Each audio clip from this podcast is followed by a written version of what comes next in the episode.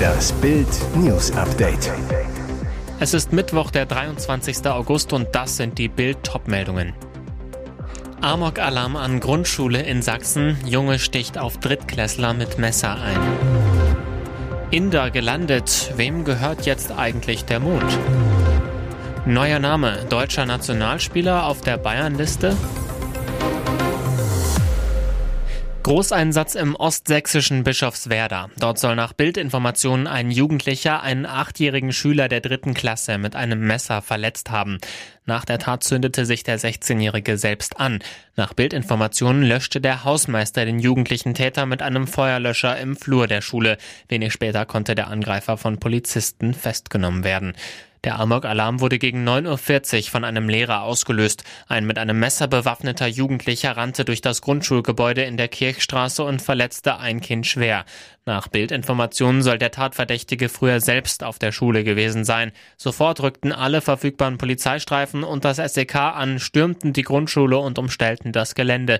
Die Schüler wurden in Sicherheit gebracht, die Klassenzimmer geräumt. Zwei Rettungshubschrauber wurden alarmiert. Die Lage soll mittlerweile unter Kontrolle sein. Der Täter hat sich selbst durch das Anzünden verletzt und muss medizinisch behandelt werden. Hinweise zu einem möglichen Motiv würde es derzeit noch nicht geben.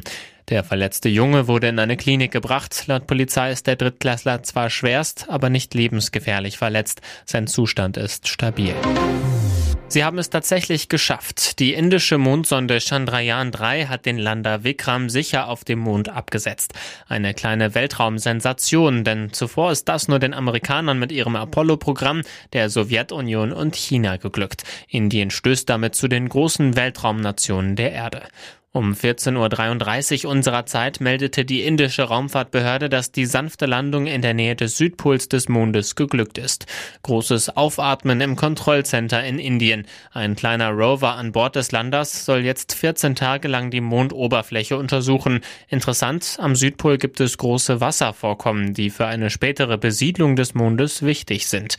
Als Apollo 11 erstmals auf dem Mond landete, titelte Bild, der Mond ist jetzt ein Ami. Aber ist er jetzt auch ein Inder oder wem gehört der Mond überhaupt? Bild klärt die wichtigsten Mondfragen zum Nachlesen auf Bild.de. Despacito von Luis Fonsi, Laila von DJ Robin und Schürze oder Wake Me Up von Avicii. Die Sommerhits des Jahres kennt jeder. Doch wie sieht's in diesem Jahr aus? Lange gab es keinen klaren Favoriten, doch jetzt hat sich die GfK, die Gesellschaft für Konsumforschung, entschieden. Der offizielle Sommerhit des Jahres 2023 ist Mädchen auf dem Pferd von Luca Dante Spadafora, Niklas D. und Octavian. Mädchen, Pferd, nie gehört? Auf den Festivals in diesem Sommer wird das Lied des DJ-Duos des Rappers, der viele Jahre Gitarrist von Vincent Weiss war, in Dauerschleife schon auf den Zeltplätzen gegrölt. Ihnen kommt der Song irgendwie bekannt vor? Kein Wunder, der ist schon neun Jahre alt, stammt aus der Feder der Rosenstolz Masterminds Peter Plate und Ulf Leo Sommer und war auf dem Soundtrack des Bibi und Tina Kinofilms. Luca Dante Spadafora, Niklas D. und Octavian haben das Lied jetzt mit einem 90er Techno-Beat unterlegt und charttauglich gemacht. Luca, Octavian und Niklas, als wir die Nachricht bekommen haben, waren wir überwältigt. Es ist wirklich unfassbar. Wir hätten nie gedacht, dass dieser Song jemals so erfolgreich wird. Schnappt sich der FC Bayern einen deutschen Nationalspieler? Ex-Bochum-Profi Armel Bella Kotschap steht auf der Liste des deutschen Rekordmeisters. Das berichtet Sky. Die Bosse der Münchner sollen sich bereits nach dem Innenverteidiger vom englischen Zweitligisten FC Southampton erkundigt haben. Bella Kotschap war erst vergangene Saison vom VfL Bochum für 11 Millionen Euro auf die Insel gewechselt. Für den Pottclub stand er zuvor in 22 Bundesligaspielen auf dem Platz. Der deutsche Nationalspieler mit dem Marktwert 20 Millionen Euro würde ins Profil der Bayern passen und könnte ein möglicher Ersatz für Benjamin Pavard sein. Nach Bildinformationen sind die Bayern mit Inter Mailand auf dem Weg zu einer Einigung über einen Transfer des Franzosen. Demnach habe Inter ein Angebot über 30 Millionen Euro plus zwei bis drei Millionen mögliche Boni abgegeben. Allerdings lassen die Münchner Pavard erst gehen, wenn sie einen Ersatz auf der Rechtsverteidigerposition verpflichten können. Zuletzt wurde Bella Kotschap auch mit dem BVB in Verbindung gebracht gebracht. Für den Innenverteidiger, der noch bis Sommer 2026 beim Premier League Absteiger unter Vertrag steht, verlangt Southampton rund 20 Millionen Euro Ablöse. Und jetzt weitere wichtige Meldungen des Tages vom Bild Newsdesk. Erneut Riesenampelzoff ums Heizgesetz. FDP-Vize Wolfgang Kubicki ist auf der Zinne. Er fordert Wirtschaftsminister Robert Habeck auf, beim Gebäudeenergiegesetz die von der Regierung erwarteten CO2-Einsparungen klar zu benennen. Und, noch brisanter, er wirft ihm Ahnungslosigkeit vor. Zu Bild sagte Kubicki, er finde es mehr als merkwürdig, dass dem Wirtschaftsministerium offenbar nicht einmal eine plausible Schätzung über die CO2-Einsparung durch das geplante GEG vorliegt.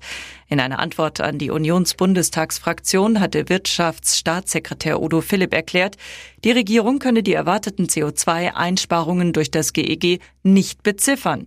Kubicki sagte zu Bild, das sei nicht hinnehmbar. Wie sollen die Abgeordneten dann guten Gewissens eine Entscheidung fällen, die dazu führen soll, dass der klimapolitisch notwendige Pfad eingeschlagen wird? Wer wie Robert Habeck darauf gedrängt hat, die CO2-freundlicheren Kernkraftwerke stillzulegen und damit extrem klimaschädlich vorgegangen ist, sollte deutlich bessere Argumente vorbringen als diese besondere Form der Ahnungslosigkeit, so Kubicki. Viele Staatsdiener sind offensichtlich unzufrieden mit ihrem Lohn. Einziger Ausweg aus ihrer Sicht, sie wollen ein höheres Gehalt per Gericht einklagen. In Nordrhein-Westfalen rechnet die Landesregierung mit einer gigantischen Klagewelle. Rund 85.000 entsprechende Klagen sind bis Ende 2022 eingegangen. In diesem Jahr bislang 3.152, meldet die Rheinische Post. Begründung für die eingereichten Klagen? Die Beamten halten ihre Bezahlung für nicht mehr angemessen. Das hat unter anderem mit der hohen Inflation und der Bürgergeldeinführung zu tun.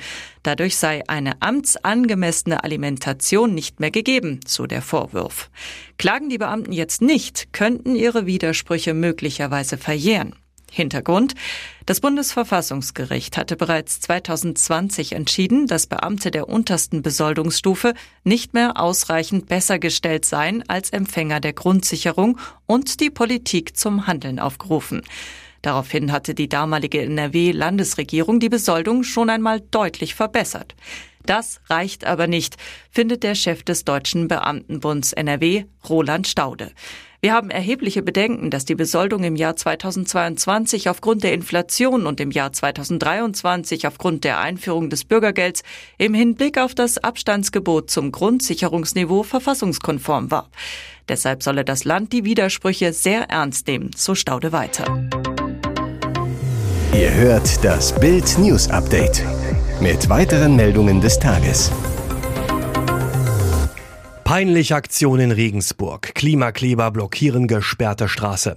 Keine Autos, kein Verkehr, trotzdem festgeklebt. Stell dir vor, du bist Klimakleber und blockierst eine Straße, auf der gar keine Autos fahren. Genau das ist bei den zweitägigen Aktionen der letzten Generation in Regensburg geschehen. Am Dienstag blockierten rund 40 Chaoten die Zufahrtsstraßen zum BMW-Werk im Stadtteil Harting. Tags zuvor hatten sich 55 Klimaschützer an Blockaden der Hauptverkehrsadern der Oberpfalz-Metropole beteiligt. Doch dabei unterlief ihnen eine peinliche Nachlässigkeit. Denn die Chaoten pappten sich auf das südliche Ende der Nibelungenbrücke, die ist zwar normalerweise die wichtigste Verbindung über die Donau in und von Richtung Stadt Norden, doch ausgerechnet an diesem Tag begann auf der Fahrbahn in Richtung Süden eine zweiwöchige Sperre der Brücke wegen Sanierungsarbeiten. Am nächsten Morgen waren die Straßen rund um das BMW-Werk Ziel der letzten Generation. Kurz vor Schichtbeginn fanden sich der Chaoten an den Aus- und Einfahrten des Geländes ein und setzten sich mit Warnwesten bekleidet auf die Fahrbahn. Einige von ihnen befestigten ihre Hände mit Sekundenkleber auf dem Asphalt. Unter den Demonstranten war auch erneut Klimaschakierer Anja Windel. Ab morgen sollen wochenlang Protestaktionen in München stattfinden.